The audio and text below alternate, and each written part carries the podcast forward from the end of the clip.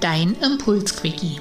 Guten Morgen. Hier ist dein Impulsquickie für deine Herzverstand-Kommunikation vom Herzenskostkanal bei Cornelia Wiemert, dem Podcast für mehr mentale Freiheit und Lebensfreude. Du findest alle Links zu meinen Programmen in den Shownotes. Verbinde dich sehr gern mit mir. Ich bin auf Facebook, Instagram und LinkedIn. Hast du ein Thema, das ich aufgreifen soll, schicke mir sehr gern eine E-Mail. Herzenskost at cornelia-wiemert.de Ich freue mich. Nun aber ab ins Thema.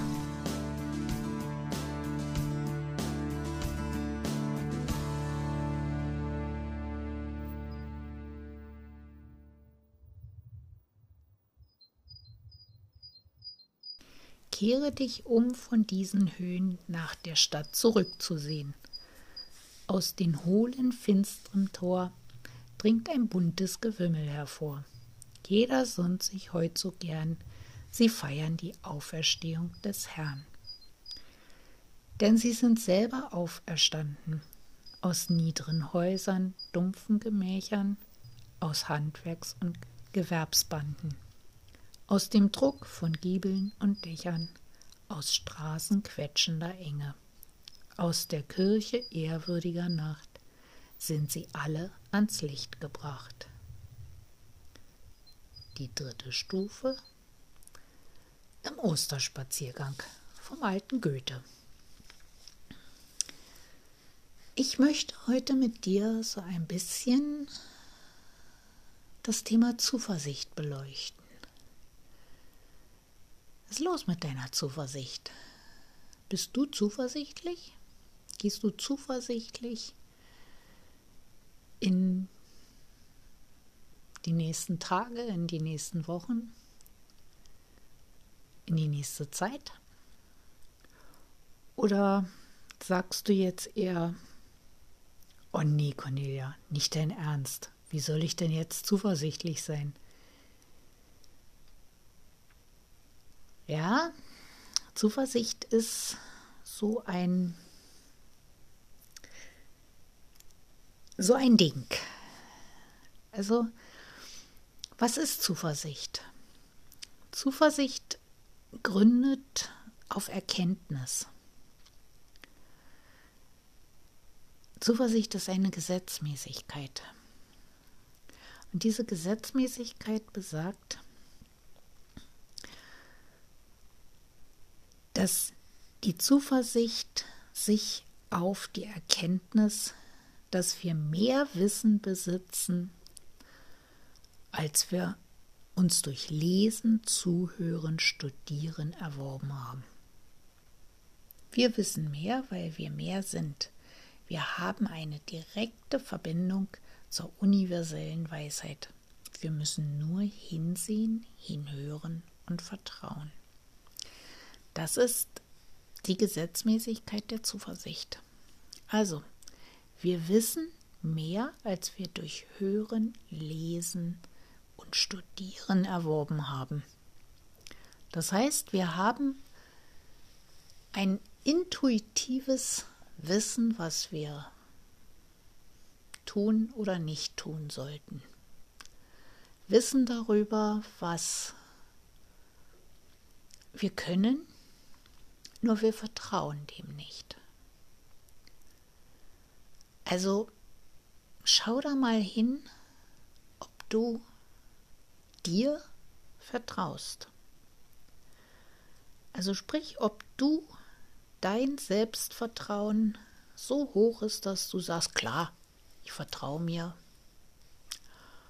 ich weiß, was ich kann, ich kriegt das alles wunderbar auf die Reihe, habe bisher alles geschafft. Und guck mal ein bisschen tiefer, ob du dir wirklich vertraust. Weil dieses Vertrauen, das du mit auf diese Frage geantwortet hast, klar, du vertraust dir, du weißt, was du kannst, ist ein erworbenes Vertrauen. Also das, was du erlernt hast, was du studiert hast, was du erlernt hast. Klar, dem vertraust du.